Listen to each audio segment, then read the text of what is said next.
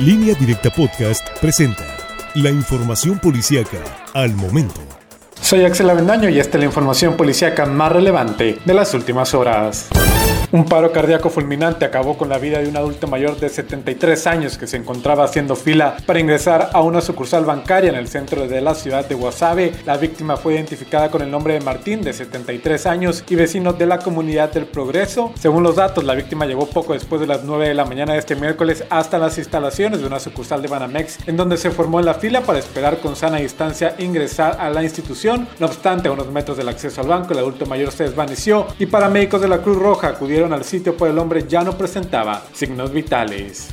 En descomposición y presuntamente asesinado a balazos, fue hallado el cuerpo de un hombre en el poblado de Ojo de Agua, en la sindicatura de Tepuche, al norte de Culiacán. Hasta el momento se desconocen las características y vestimenta de la víctima y solo se dio a conocer que se encuentra a un costado de un camino de terracería. Una llamada que se recibió al 911 fue la que alertó a las diferentes corporaciones policíacas. Peritos e investigadores de la Fiscalía General del Estado se movilizaron al lugar para procesar el área y llevar el cuerpo al servicio médico forense.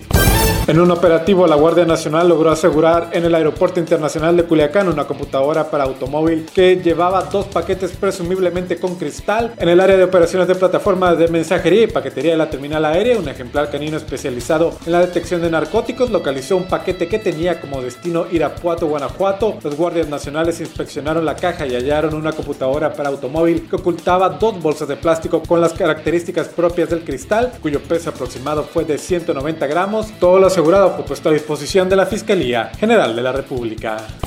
En información policíaca nacional, un ataque armado en un centro de rehabilitación en Irapuato, Guanajuato, dejó un saldo hasta el momento de 24 personas muertas y 7 heridas, confirmaron las autoridades de dicha entidad. El secretario de Seguridad en Irapuato, Pedro Cortés, indicó que de acuerdo con los primeros datos, llegaron al centro de rehabilitación un grupo de hombres en un vehículo rojo, entraron, pusieron a las personas del centro de rehabilitación en el piso y les dispararon. En el lugar las autoridades encontraron cartuchos de armas largas. Según dijo la policía, en el momento del ataque había unas 35 personas al interior de dicho establecimiento.